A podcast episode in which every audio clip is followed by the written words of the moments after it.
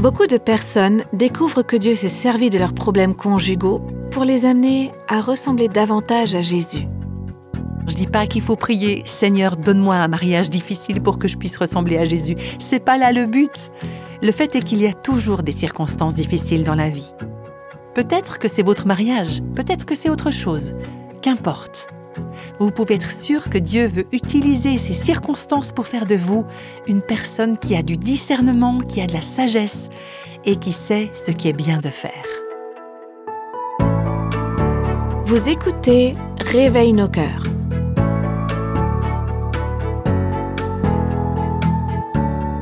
Bonjour et bienvenue. La dernière fois, nous avons parlé de l'histoire d'Abigail. Elle était mariée à un homme cruel et méchant, nommé Nabal. Nabal avait offensé David, qui se trouvait alors dans le désert avec ses guerriers. Et nous avons vu comment Abigail a su apporter la paix dans cette situation explosive grâce à son intervention. Cette série est intitulée Abigail, comment vivre avec les gens difficiles. Si vous avez manqué un des épisodes précédents, vous pouvez les écouter sur YouTube ou sur notre site web réveilnoscoeurs.com. Vous pouvez également lire cette histoire dans le premier livre de Samuel, au chapitre 25. Quelques personnes nous ont écrit par rapport à cette série. Voici le témoignage de Emma Lou. Toute ma vie, chaque fois que j'ai dû faire face à une personne en colère, je me suis sentie en situation de faiblesse. J'avais juste envie de m'éloigner d'elle et surtout de ne rien dire. Mais si cette personne continuait à pousser le bouchon, d'un seul coup j'explosais. J'ai réfléchi à Abigail, comment elle a pris les devants, comment elle était active. Elle est allée voir David avec un esprit humble et lui a rappelé les promesses de Dieu pour lui. Je n'ai pas encore eu l'occasion de mettre ça en pratique, mais ça m'a vraiment aidé à me préparer à agir comme ça. Oui, je pense qu'on a hum, tendance parfois à passer d'un extrême à l'autre, hein, parce que quand on se retrouve à écouter quelqu'un qui est en colère, on réagit pas, on voit bien cette personne qui, est instable, qui se conduit d'une façon insensée, ou même peut-être quelqu'un qui est en train de se révolter contre Dieu, et on n'a pas envie de dire quelque chose de mal ou de méchant, on n'a pas envie de se mettre en colère, on aimerait bien sûr que ce soit l'Esprit Saint qui nous contrôle, alors on écoute sans rien dire. Mais intérieurement, il y a quelque chose qui est en train de bouillonner en nous. On n'arrive pas vraiment à gérer ça. Et c'est souvent à ce moment-là que ça éclate. Hein. Il y a comme une dernière goutte qui fait déborder le vase et puis tout d'un coup, ça y est, on explose.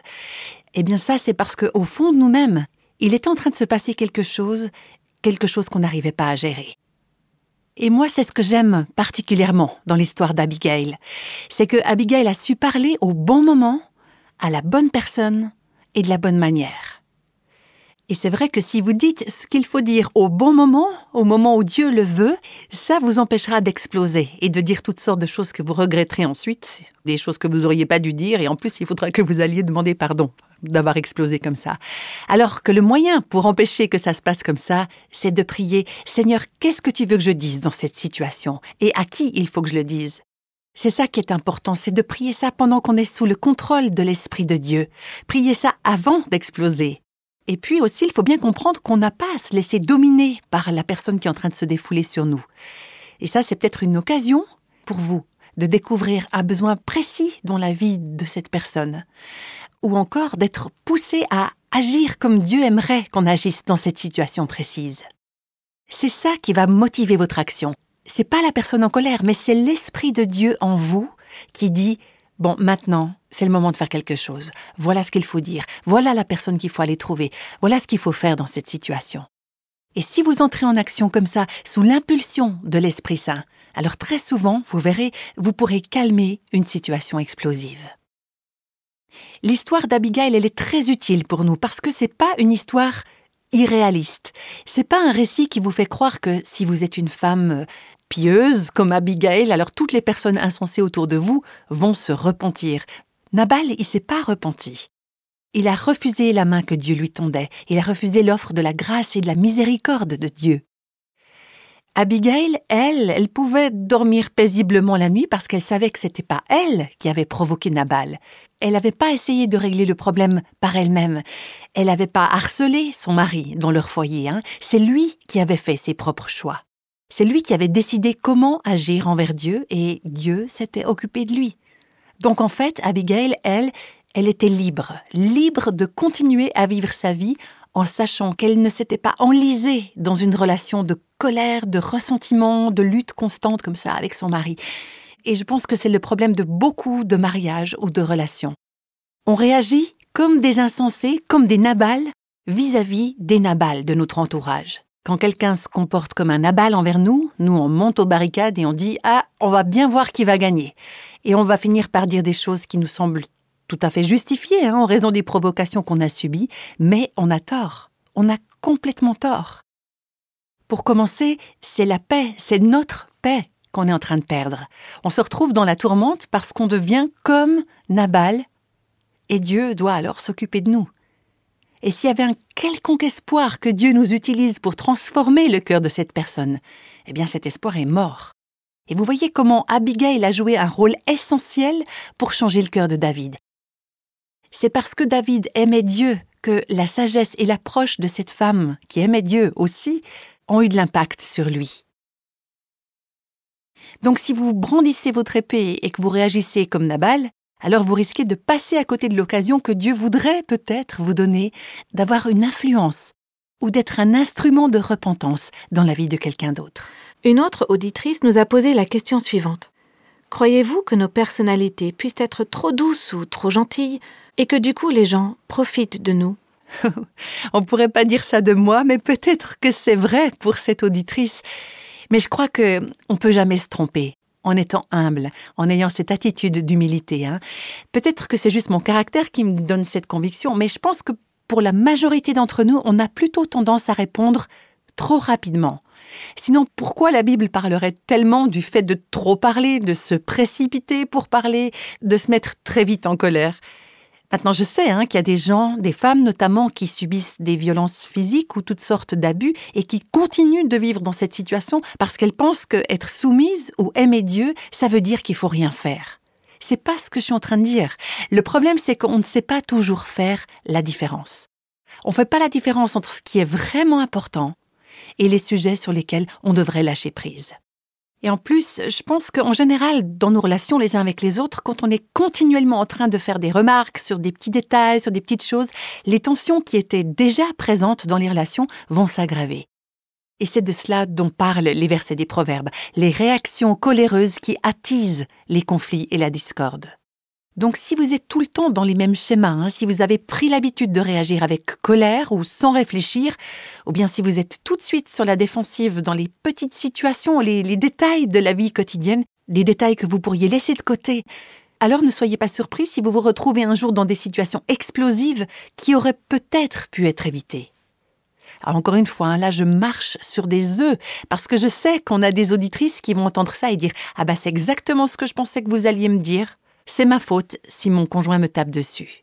C'est pas ce que je suis en train de vous dire. Hein. J'aimerais vous encourager, dans toutes vos relations, à faire en sorte que vos réactions soient sous le contrôle de l'Esprit Saint, qu'elles soient dirigées par l'Esprit. Et c'est ça qui me plaît chez Abigail.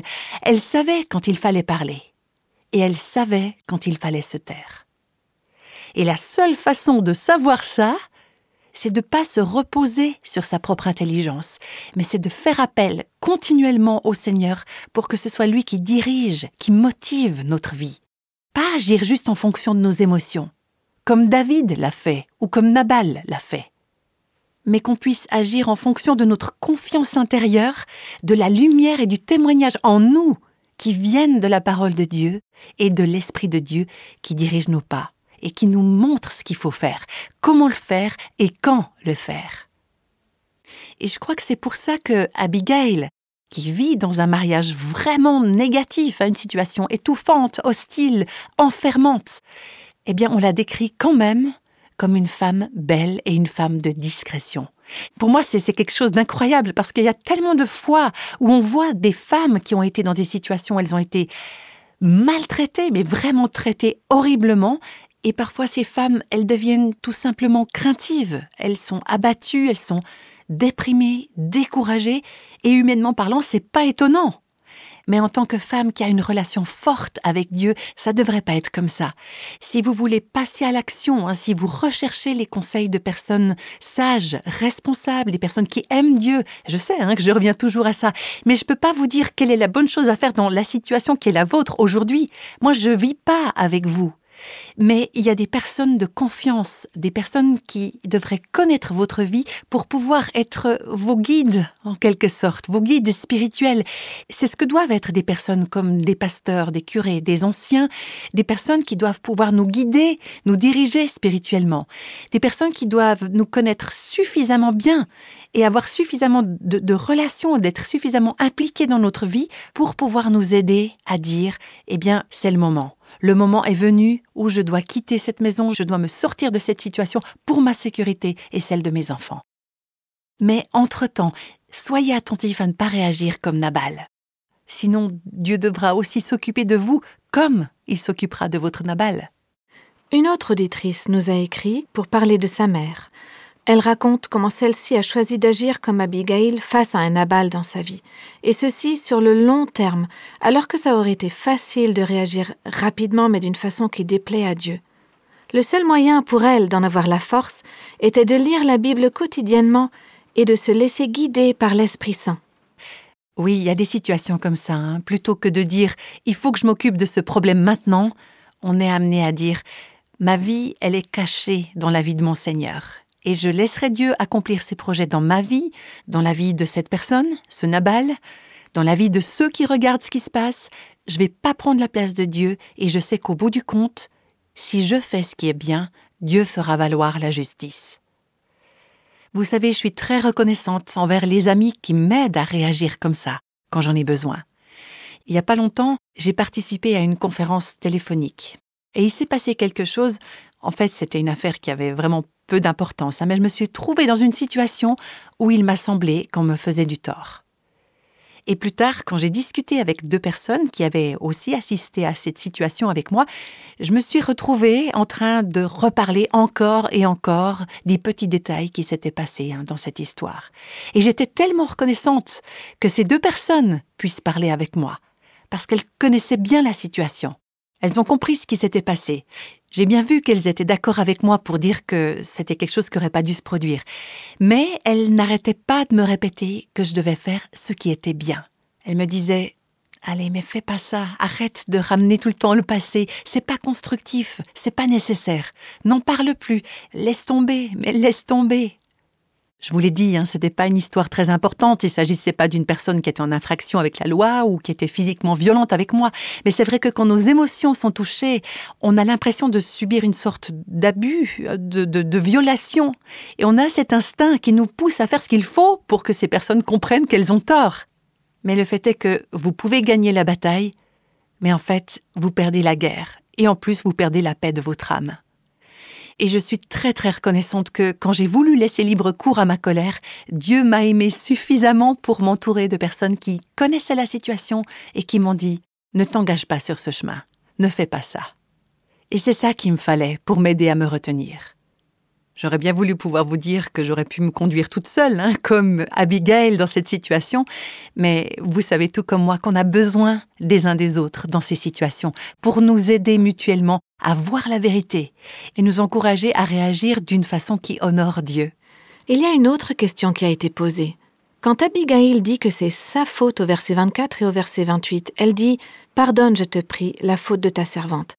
Elle dit encore Je ne savais pas que mon mari avait agi ainsi. C'est ma faute. Je suis désolée. Vraiment, je ne comprends pas pourquoi elle dit que c'est elle qui est coupable. Hmm, c'est une bonne question. Hein. Je suis pas sûre de ma réponse, mais en tout cas, ce qui me semble clair dans ce contexte, c'est que Abigail reconnaît la responsabilité de Nabal. Elle déclare clairement que Nabal a agi d'une façon insensée et elle n'excuse pas ses actions.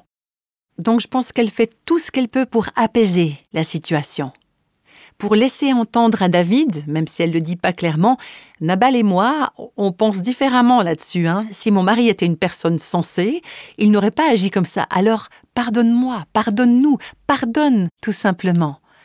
Je crois que c'est ça qu'elle transmet à David. Je ne crois pas qu'elle est en train de dire que c'est elle qui est responsable des torts de Nabal. Et c'est important de comprendre ça. Parce que, en tant qu'épouse, par exemple, vous n'êtes pas responsable des torts de votre mari. Vous n'êtes pas responsable des torts de votre patron, de votre patronne, de votre collègue, de votre responsable d'église ou de quiconque d'autre. Vous êtes uniquement responsable de la manière dont vous, vous réagissez. Mais je crois que dans une situation comme ça, vous pouvez aller trouver les personnes concernées pour leur demander de faire preuve de miséricorde dans la situation, de leur dire pardonne-nous, pardonne-moi. On ne voulait pas t'insulter délibérément. Et quand vous faites ça, vous allez à la rencontre de l'autre personne. Vous essayez de faire la paix, vous essayez de construire un pont. Et je crois que c'est ça que Abigail tente de faire. Elle essaye de construire un pont plutôt que de défendre les actions de son mari, ou plutôt que de dire à David Si tu veux attaquer Nabal, fais bien attention parce que Nabal est très fort et il va t'écraser. Au contraire, elle ne fait rien qui puisse jeter de l'huile sur le feu. Elle cherche plutôt à éteindre l'incendie. Et pour moi, dans ce passage où Abigail offre d'assumer la culpabilité, cela ressemble presque à ce que Christ a fait.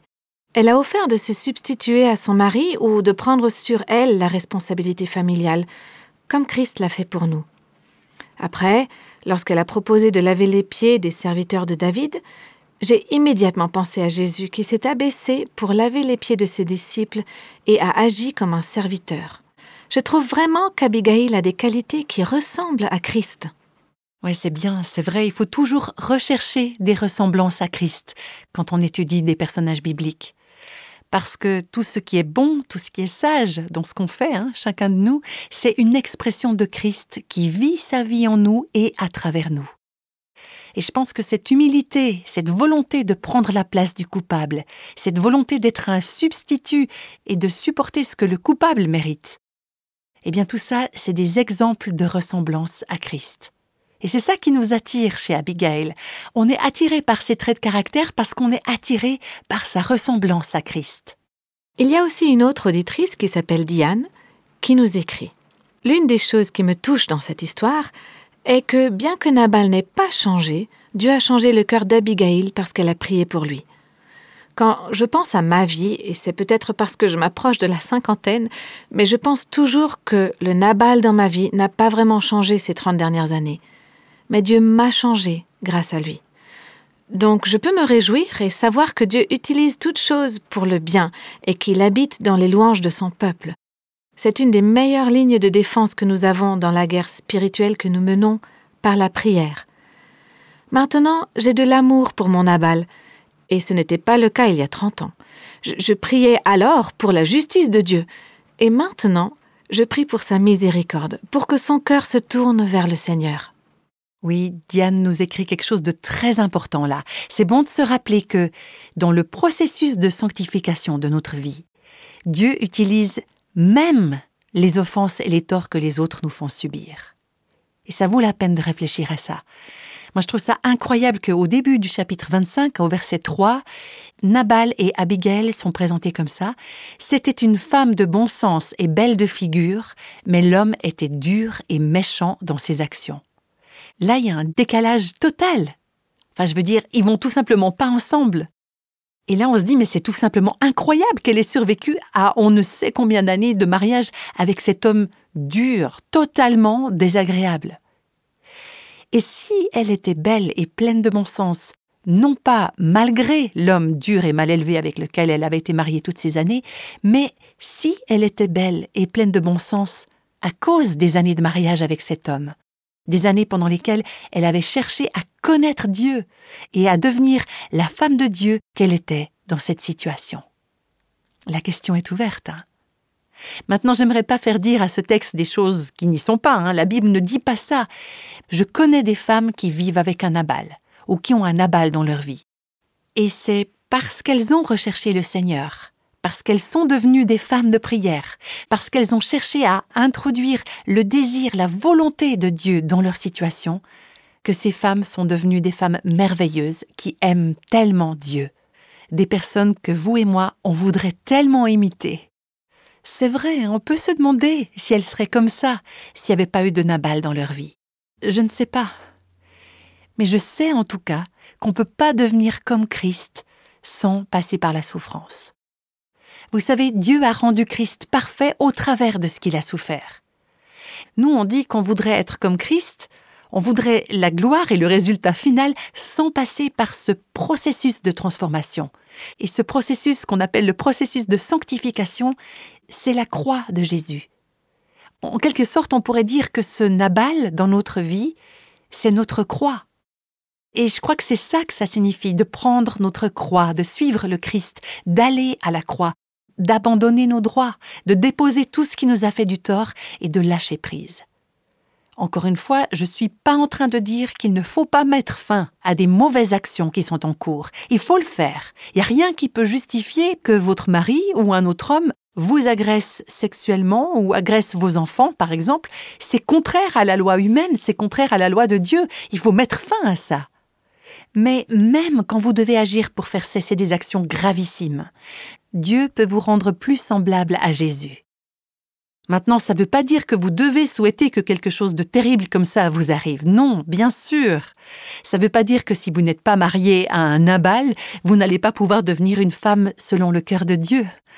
Mais je vous dis que si vous voulez grandir avec Dieu, grandir en Dieu, si vous voulez devenir comme Christ, il y aura dans votre vie des circonstances douloureuses ou des personnes difficiles à supporter. Vous ne pouvez pas devenir comme Jésus sans passer par des temps de souffrance. C'est impossible. La maturité spirituelle, on n'y arrive pas sans traverser des épreuves. Les blessures et la douleur, ça fait partie du processus de la croissance spirituelle. Moi, j'habite dans le nord du pays, là où on a quatre saisons hein, dans l'année, et il n'y a personne qui aime l'hiver quand tout est mort.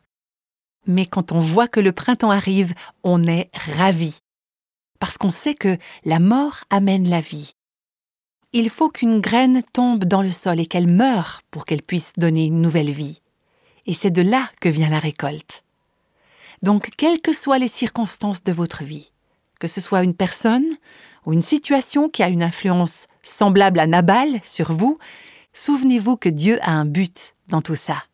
Dieu utilise même les méchants pour accomplir ses projets. Alors laissez Dieu agir et utilisez ce problème pour vous façonner et pour vous modeler. Et c'est quelque chose que je dis souvent, hein, ne fuyez pas la croix, ne résistez pas à la croix, ne rechignez pas contre la croix, mais au contraire, acceptez la croix de bon cœur. Quand vous passez par ce processus de souffrance, quand vous passez par la croix, c'est là qu'une Abigail prend forme en vous, c'est là que Christ prend forme en vous. Et je suis sûre qu'Abigail a été transformée parce qu'elle vivait justement dans un monde dur et en subissant un mariage difficile. Pour moi, c'est ce qui explique en partie qu'elle est devenue une femme de Dieu dont on parle encore des milliers d'années plus tard et qu'on aimerait pouvoir imiter. On aimerait lui ressembler, mais on n'a pas envie de traverser les épreuves qu'elle a traversées. Alors je dis pas qu'il faut prier Seigneur, donne-moi un mariage difficile pour que je puisse ressembler à Jésus. C'est pas là le but. Le fait est qu'il y a toujours des circonstances difficiles dans la vie. Peut-être que c'est votre mariage, peut-être que c'est autre chose, qu'importe.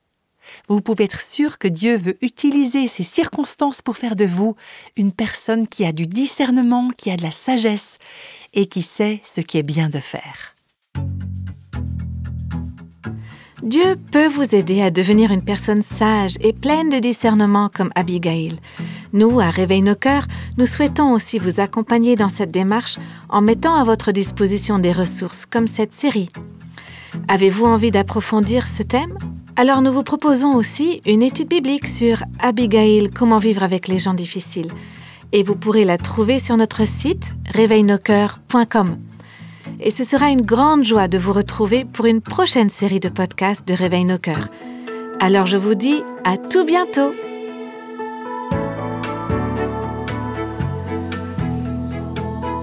Tous les extraits de la Bible sont tirés de la version Louis II 1910. Réveille nos cœurs est le ministère francophone de Revive Our Hearts, initiative de Life Action Ministries avec Nancy DeMoss Volgemuth. Avec les voix de Christine Raymond et Jeannette Kosman.